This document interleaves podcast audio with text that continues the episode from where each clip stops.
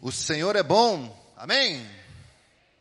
Que bom que você está aqui, que bom que você está aí na internet participando do culto, em qualquer lugar desse mundo, que o Senhor te abençoe também, tanto quanto nós estamos sendo abençoados aqui, amém, gente? Uh, eu quero começar e, e quero ser breve nessa meditação, dizendo que há uma batalha pelo controle da sua vida. Há uma luta pelo controle da sua vida. Eu quero ler um texto, Salmo 37, verso 5. É um salmo muito conhecido, um texto muito conhecido da palavra de Deus.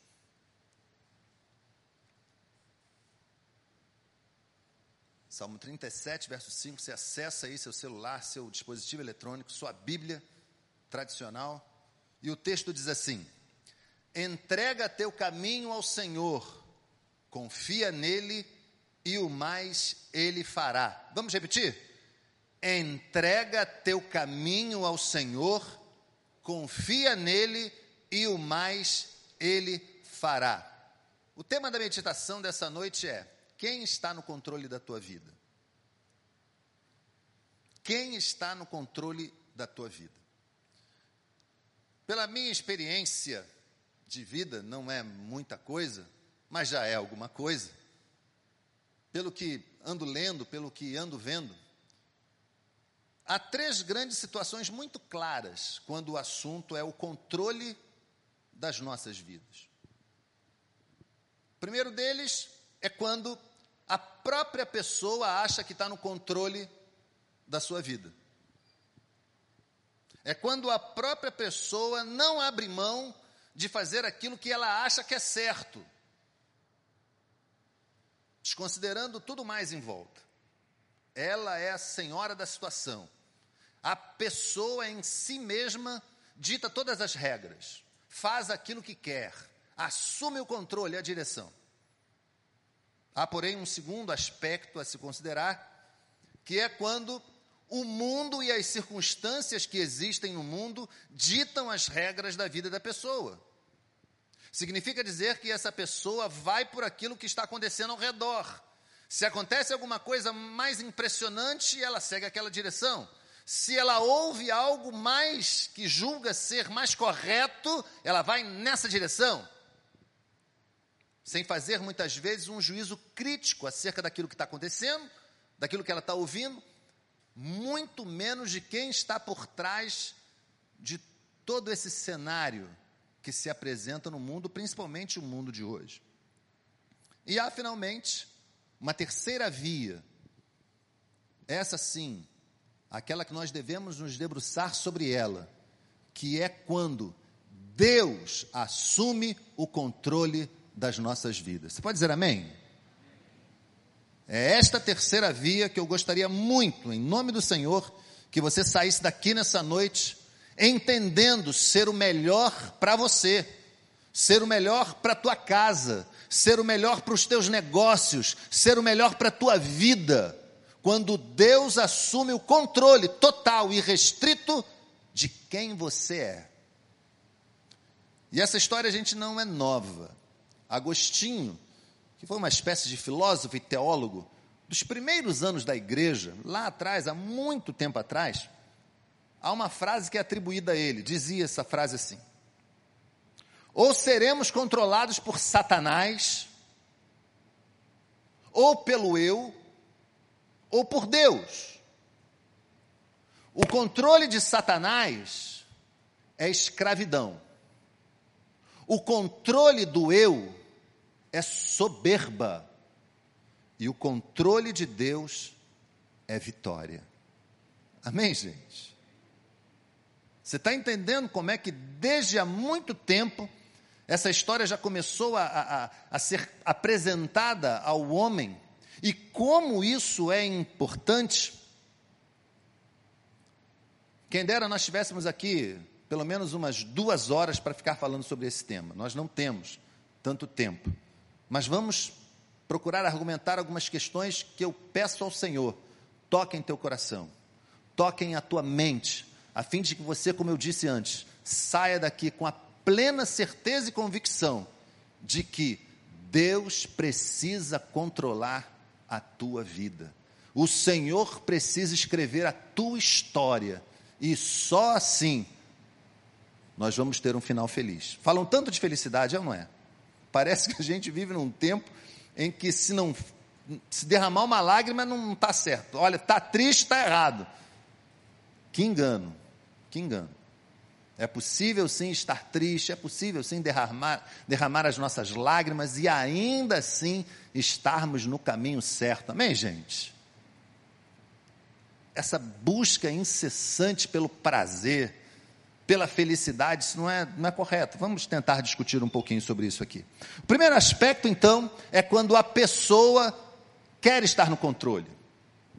É quando a pessoa quer assumir o controle da sua própria vida, sem dar ouvidos a quem está ao lado, sem dar ouvidos a Deus, sem perceber que há algo mais além dele no que diz respeito a essa história de controles e vontades. A psicologia diz que há um tipo de pessoa, os ansiosos. Os ansiosos, via de regra, eles gostam de ter o controle das coisas. É isso, pastor Daniel? É verdade, né? Os ansiosos adoram estar no controle, porque eles entendem que, tendo o controle das coisas, diminuindo as variáveis, eles não serão afetados pelas consequências. O que eles não conseguem entender é que não dá para controlar todas as coisas, não dá para ter o controle de tudo.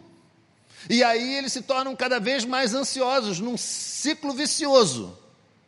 E precisam muitas vezes de ajuda profissional para conseguir romper essa questão. Mas vejam, a necessidade de controle não é uma característica tão somente dos ansiosos, eles têm isso em alta conta. Pessoas que não são assim tão ansiosas também são dadas a querer exercer o controle das coisas, a querer exercer o controle das circunstâncias. Mas vejam, é assim desde que nós somos pequenos. Em muitas vezes nós somos treinados para assumir o controle das coisas, é ou não é verdade?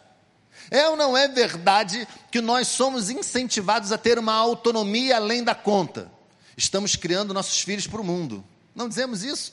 Com muita frequência ouvimos isso. Estamos criando meu, meu filho, não, não vai ser meu. Estou criando meu filho para a vida, ele vai ser independente. Criamos as crianças com essas ideias.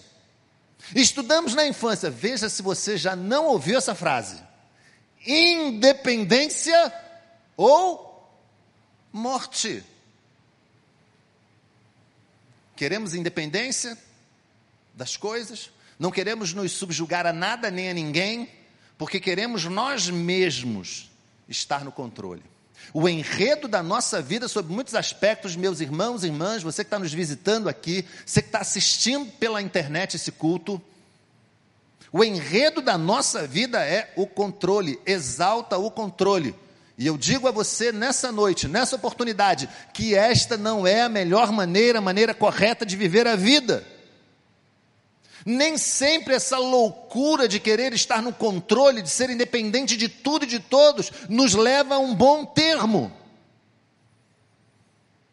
Nem sempre é o jeito correto de construir a nossa história. Querer assumir tudo, querer fazer tudo, e sabe por quê?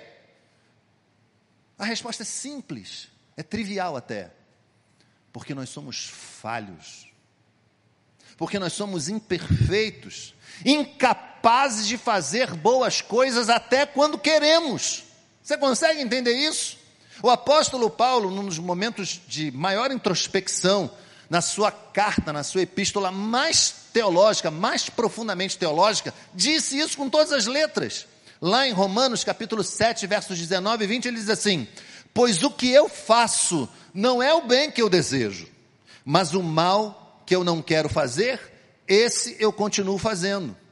Ora, se faço o que não quero, já não sou eu quem faz, mas o pecado que habita em mim. Você consegue entender o que o apóstolo está ensinando para a gente aqui? É que o nosso modo de pensar e agir está irremediavelmente contaminado pelo pecado.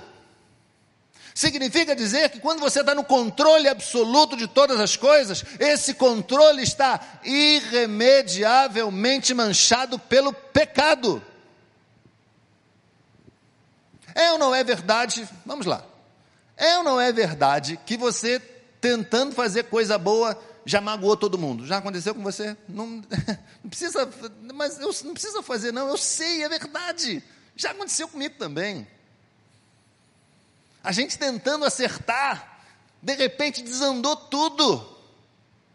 A gente querendo fazer coisas boas, querendo alcançar corações, querendo, puxa vida, vou dar flores para todo mundo, e aí chega lá o buquê de flores em quem tem alergia. E pronto, que tragédia. Você lembra do filme do Will Smith? Que ele é um agenciador de, de namoro? E tem uma cena lá que ele come um peixe do jeito que ele fica. A gente é assim o tempo todo. A gente quer impressionar, quer fazer coisa legal e de repente não dá certo. Nossas melhores ideias afundam e muitas vezes se transformam em pequenas tragédias. Quantas ideias de recomeço você já teve, simplesmente as coisas não foram adiante? Quantas vezes as suas melhores ideias e ações simplesmente não surtiram o efeito desejado? Porque nós estamos manchados de forma permanente pelo pecado. É por isso que estar no controle, você, meu irmão, minha irmã, estar no controle da tua vida não é uma boa ideia. Não é uma boa ideia. Há uma falha, preste atenção nisso que eu vou dizer. Há uma falha estrutural em você que só pode ser consertada com o agir e o mover de Deus na tua vida. Você recebe essa palavra? Há uma falha dentro de você, no modo que você pensa, no modo como você faz as coisas, que só pode ser endireitada pelo agir e pelo mover de Deus, pelo poder do Senhor na tua vida. Só Ele pode consertar isso. No último domingo, isso, isso não é novo, não, gente.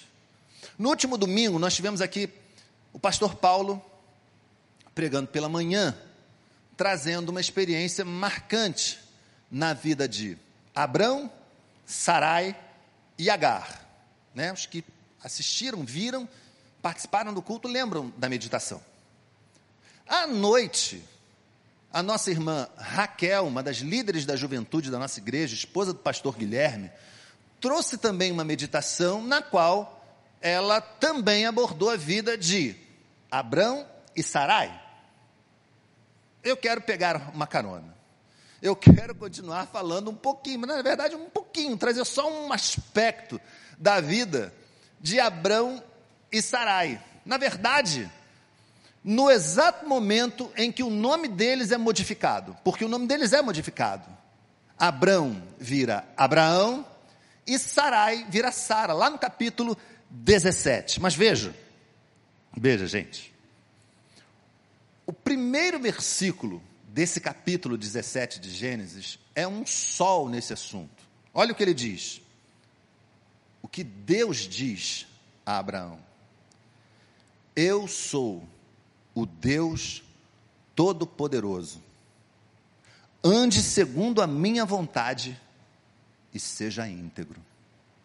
Eu estou lendo aqui porque o texto que a gente conhece na versão mais antiga, não é? É um pouquinho diferente. Mas a ideia da, da NVI, essa que eu li, é mais precisa. O texto anterior, mais antigo, das versões mais antigas, é: anda em minha presença e ser perfeito. Na verdade, o que o Senhor está dizendo aqui a Abraão é que ele o ajudaria a cumprir esse, essa maneira de vida. O Senhor daria a ele recursos para que ele pudesse ser íntegro. O Senhor daria a ele condições, o Senhor o capacitaria a viver esse tipo de vida. E o que, eu, o que eu concluo daqui, gente, que nunca, absolutamente nunca teve a ver com Abraão. Teve a ver com a presença e a vontade de Deus na vida dele não teve a ver com quem Abraão era, teve a ver com o que Deus fez através dele. Você está entendendo? Porque Abraão era tão falho quanto qualquer um de nós. Mas Deus pinça esse homem e faz dele pai de nações. O que eu estou querendo dizer aqui é que quando você deixa Deus fluir através de você, o Senhor há de fazer de você uma bênção, meu irmão. Há de restaurar a tua história, há de consertar o que precisa ser consertado, há de levantar você e colocar você em posição de honra. É isso que eu estou dizendo aqui. Pastor, mas eu sou muito ruim. Olha, eu vou te contar uma coisa que talvez você não saiba. Eu também. Eu também preciso da misericórdia do Senhor todos os dias da minha vida. Não é só você, não. Eu também. Todos nós. Então, o que eu queria dizer muito para você é: deixa um pouquinho essa história de querer ter o controle. Deixa o Senhor tomar a frente. Deixa o Senhor Deixa o Senhor ser o Senhor, deixa Deus ser Deus. Entrega as tuas expectativas, sonhos, desejos, vontades diante do altar do Senhor, e eu garanto que isso é o melhor para a tua vida. O segundo aspecto que eu falei que ia trazer nessa meditação acerca de controles e vontades é aquela que o mundo assume o controle da vida da pessoa. A pessoa deixa que o mundo a influencie. A pessoa deixa que o mundo faça uh, da sua vida um parque de diversões. E quando eu falo mundo, entenda bem aqui. Vai, vai desde a influência satânica, as estruturas ditas de saber, conhecimento, cultura, entretenimento, senso comum, opiniões de supostos especialistas, palavras de pastores e pastoras que não colocam a Bíblia no centro das suas mensagens e nem a Jesus Cristo. Isso é muito sério. Tem gente subindo no púlpito e pregando coisas que não tem absolutamente nada a ver com a Bíblia. É por isso que eu creio que você tem que agradecer muito a Deus por essa igreja aqui. Porque em nome de Jesus a gente faz de tudo para pegar a palavra aqui. A gente pode não ser tão capaz, mas a gente acredita que Deus pode continuar nos usando a transmitir mensagens baseadas na palavra do Senhor e que sejam cristocêntricas. Porque é isso que Ele requer de nós. Há um tipo de pessoa que é influenciável demais. Compra aquilo que o famoso compra, mesmo sem ter condição financeira. Conhece, conhece alguém assim? Conhece alguém que fica fuçando a rede social do famoso para tentar ser parecido, adotar o jeito de falar do famoso? Né? Olha, eu, eu, desculpa, eu não sei se veio de algum famoso, mas assim, é porque me veio agora um, uma expressão que volta e meia alguém fala. Eu não estou dizendo que é ruim, não. Eu estou dizendo assim, é porque não é natural. É, amo, já viu isso? Eu não sei se você fala, não estou dizendo que é ruim, não. É porque a gente às vezes vai assumindo coisas no nosso dia a dia, vai assumindo coisas nas nossas práticas, nos nossos costumes, e a gente não questiona nunca. Começa alguém a falar e a fazer, e de repente, quando você menos espera, está você falando e fazendo. E se você não controla a televisão na tua casa, teus filhos, teus netos, em breve estão falando e fazendo. E você, mas onde essa criança aprendeu isso? Não está tendo aula? É a televisão. Se você não controla, se você não, não regula, não vai funcionar. Algumas pessoas buscam na identidade alheia um tipo de realização que não vão encontrar nunca. Deixa eu então dizer uma coisa para você, meu irmão, minha irmã. As outras identidades já têm dono. Você precisa viver a sua identidade. E o apóstolo Paulo dá talvez a maior de todas as orientações quando o assunto é esse. Ele continua o seu discurso na Epístola aos Romanos, lá no capítulo 12, verso 2, e diz assim: não se amoldem ao padrão deste mundo, mas transformem-se pela renovação da sua mente, para que sejam capazes de experimentar e comprovar a boa, agradável e perfeita vontade de Deus. Amém, gente? Transformem-se pela renovação da mente de vocês, a fim de que vocês possam experimentar e comprovar a boa, agradável e perfeita vontade de Deus. E aí eu repito aquilo que disse no início: há uma batalha pelo controle da tua vida. Há uma batalha pelo controle da tua vida. E o mundo apresenta as suas armas o tempo todo. Em alguns momentos são armas sutis, mas em algum momento são armas brutais. São afrontas terríveis que nós passamos quase que diariamente. Como se a tentativa, preste atenção no que eu vou dizer, a tentativa é esgarçando a tua consciência moral, é esgarçando a tua consciência espiritual, até que caiba ali um monte de coisa que não era para estar tá ali. Você está entendendo? Vai esgarçando, vai esgarçando, vai esgarçando até caber algo que não deveria caber, algo que a Bíblia não aprova algo que você conscientemente não colocaria, mas você é agredido por isso todo dia, todo dia, todo dia, e se não tomar cuidado, e se não vigiar, você acaba repetindo discurso sem nem saber de quê. Eu sou a favor disso, é, eu sou a favor daquilo, sem reflexão, sem atinar que a Bíblia, a palavra de Deus, que tem toda a autoridade, não aprova. Meus irmãos, minhas irmãs, é somente quando nós resistimos a isso, é somente quando nós estamos firmados na rocha, é que nós vamos conseguir experimentar o ápice da nossa vida. E o ápice da nossa vida é a boa, agradável e perfeita vontade de Deus. Eu queria que você repetisse uma coisa aqui comigo. A vontade de Deus.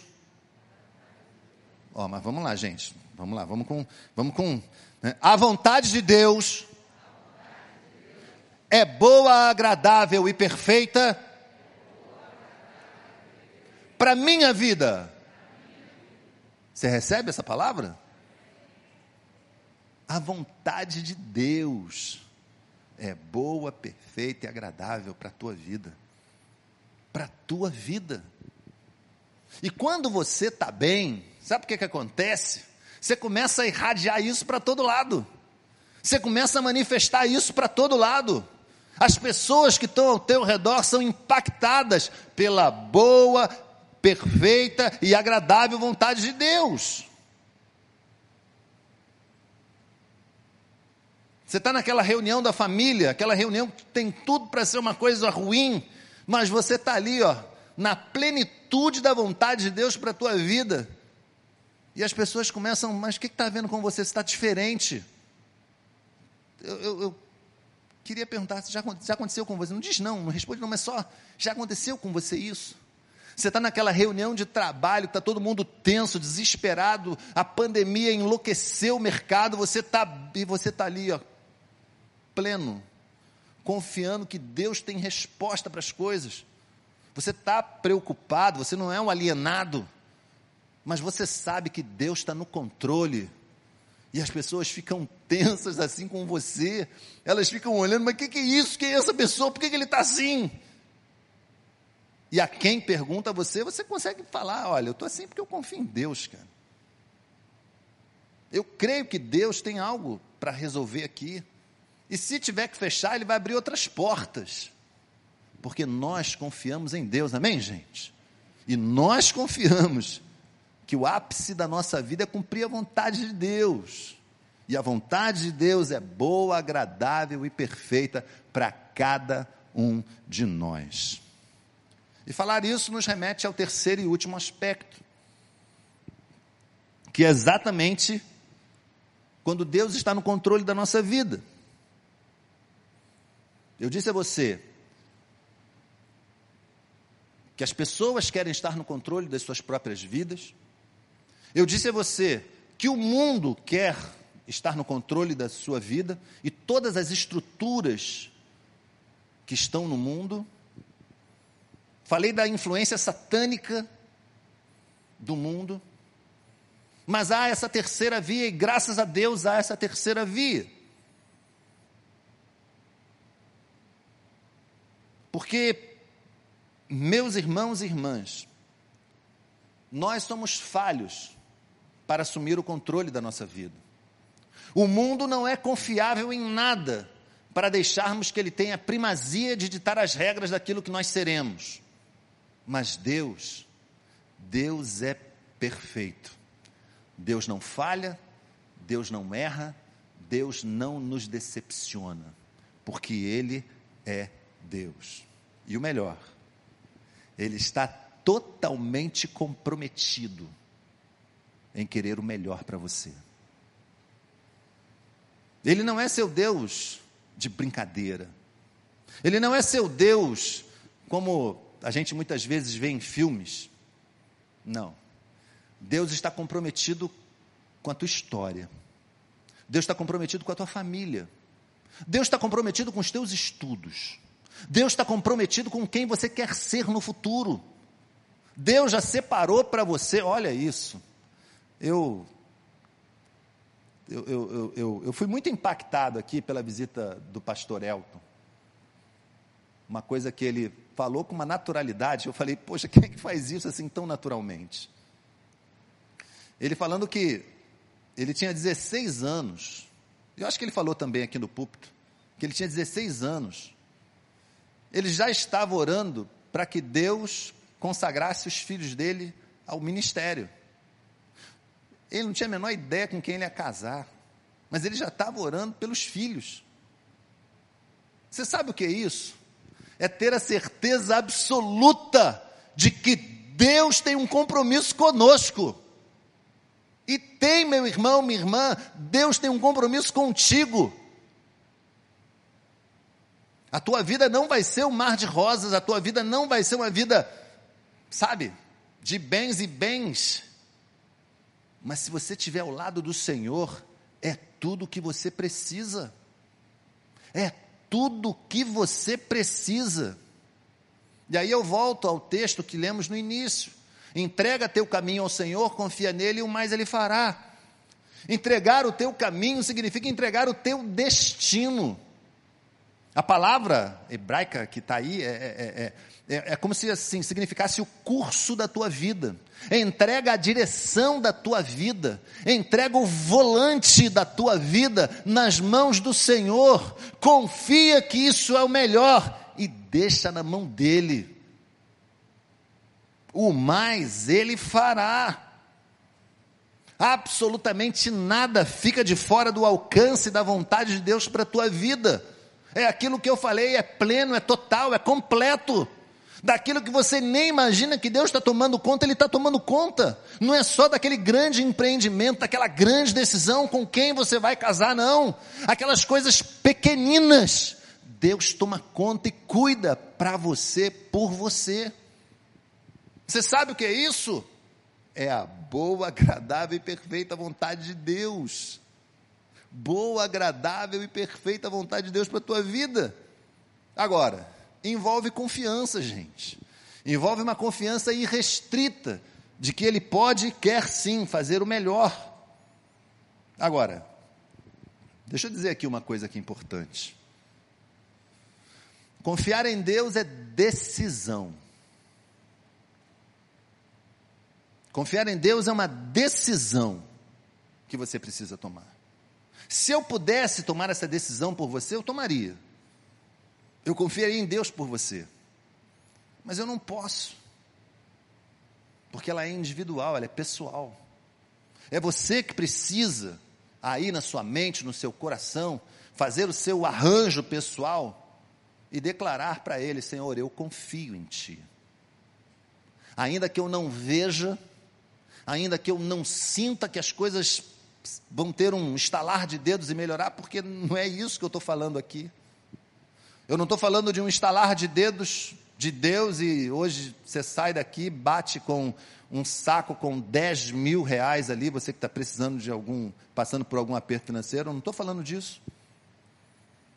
Eu estou falando que com o Senhor nós temos os recursos que nós precisamos. Nós seremos abençoados naquilo que nós temos. Entenderemos que todas as dificuldades que passamos são para o nosso bem.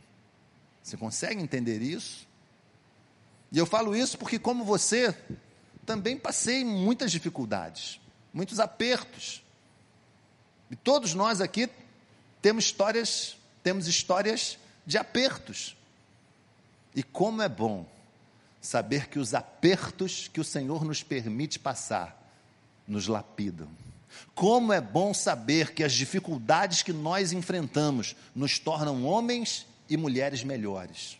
Como é bom saber que Deus está no controle da nossa vida. Amém, gente? Como é bom saber que Deus está no controle da nossa vida. E eu vou encerrar contando uma história. Você lembra? Você lembra daquele filme Sete Homens e um Destino? Tem um Sete Homens e um Destino lá da década de 60, não é esse. Eu falo um que passou em 2000 e, agora, 2016, 2015, com Denzel Washington. Lembra desse filme? Uh, Denzel Washington, Chris Pratt, enfim, uns atores ali muito bons. E eu fiquei pensando, eu estava, pastor Paulo me convidou já tem um, um bom tempo, e eu estava vendo esse, esse filme e me veio a, a meditação. Falei, caramba, como é que é isso? É verdade. Naquele filme, toda hora que alguém apontava a arma para alguém, é um filme de bang bang, né? Que, que, que, que, os cineastas não me ouçam falar isso, bang bang, né?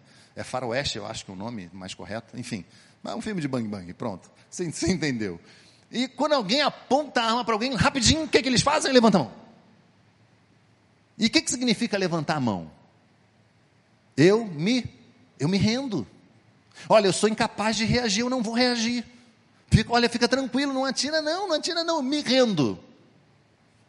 E aquilo me veio à mente, sabe por quê? Porque eu queria encerrar a meditação de hoje desejando muito que você fizesse isso, não para quem te ameaça com uma arma, mas para quem te apresenta a vida de todas as vidas mas para quem te apresenta a vontade boa, agradável e perfeita, o nosso Deus. Que você se rendesse total e plenamente ao Deus Todo-Poderoso. Que você dissesse para Ele: Senhor, estou aqui. Senhor, minha vida é tua, completamente tua. Eu não quero estar no controle e não vou permitir que o mundo também esteja no controle, porque a minha vida te pertence a minha vida é tua. Eu me rendo, Senhor, a ti. Nós vamos louvar o Senhor com uma canção que diz isso. E eu queria que você pensasse, enquanto nós louvamos ao Senhor, naquilo que a gente trouxe como meditação. E logo depois eu vou fazer um desafio a você. Vamos louvar ao Senhor? Rendido estou.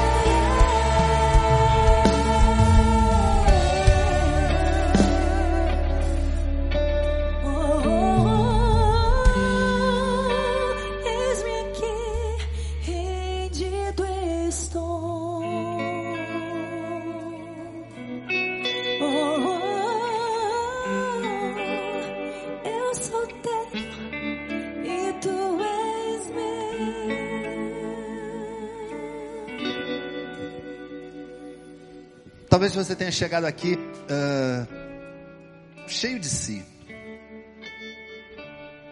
Talvez você tenha chegado aqui em cima de um pedestal. Achando que a melhor opção para a tua vida é o jeito como você está levando ela hoje. E quem sabe nessa noite você tenha sido confrontado com esse estilo de vida. Porque, sinceramente, ele não é o melhor para você. O melhor é deixar Deus assumir o comando, assumir o controle total. Pastor, vai ser uma luta. Eu sei. E eu completo para você, vai ser uma luta diária.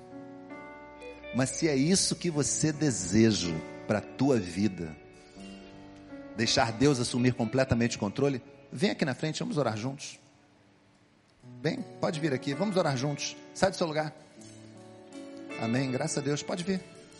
Você, meu irmão, minha irmã, você que está aqui, você que está em casa, talvez você assistiu essa meditação assentado, queria que você ficasse de pé aí na sua casa, ou escrevesse no chat um pedido para que a gente possa depois fazer contato com você. Vem aqui. Está na hora de se render. Está na hora de levantar as mãos e dizer para Deus: Senhor, eu me rendo, chega. Eu tentei tantas vezes assumir o controle, eu tentei fazer do meu jeito e, e as coisas não estão funcionando. Agora é a tua vez.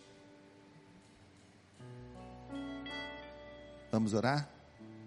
Feche seus olhos, curva a sua fronte. Deus de amor e Pai querido, louvado seja o teu nome. Porque Não há nada melhor, Senhor Deus, nada melhor do que estarmos debaixo das tuas asas, Senhor. Não há melhor lugar do que debaixo das tuas asas, protegidos por ti, guiados pela tua graça e pelo teu amor. Por isso, Senhor Deus, eu peço humildemente que o Senhor toque cada coração desses meus irmãos e irmãs que vieram aqui à frente. Ó Deus, esses homens, mulheres, aqueles que estão nas suas casas, em, talvez num leito de hospital, talvez em seus locais de trabalho ainda, Senhor Deus, ouvindo esta palavra, que o Senhor a todos, através do teu Espírito Santo, confirme, Senhor Deus, que a boa primazia, a única primazia que nós devemos ter em nossas vidas é a tua, Senhor. Que é a ti que nós devemos nos render, é a ti que nós devemos ser submissos. É a Ti, Senhor Deus, que nós queremos submeter nossas vontades, nossos sonhos, desejos, esperança. Ó oh, Pai amado, marca o coração e a mente dos teus filhos, Senhor Deus, teus servos, teu povo, Senhor, para que resistam às ciladas do mundo, do maligno, Pai. Para que resistam ao orgulho e à soberba, Senhor Deus, de serem proeminentes em si mesmos que não seja a inteligência, a capacidade dos teus filhos e filhas um empecilho para que te conheçam, Pai. Mas que através da inteligência que o Senhor deu a cada um, eles aprendam de uma vez por todas que a tua vontade é boa, agradável e perfeita. Aleluia, Senhor. Louvado seja o teu nome. Pai, que eu te suplico, que ao sairmos daqui nessa noite, nós não saiamos da tua presença. Oramos, em nome de Jesus. Amém e amém.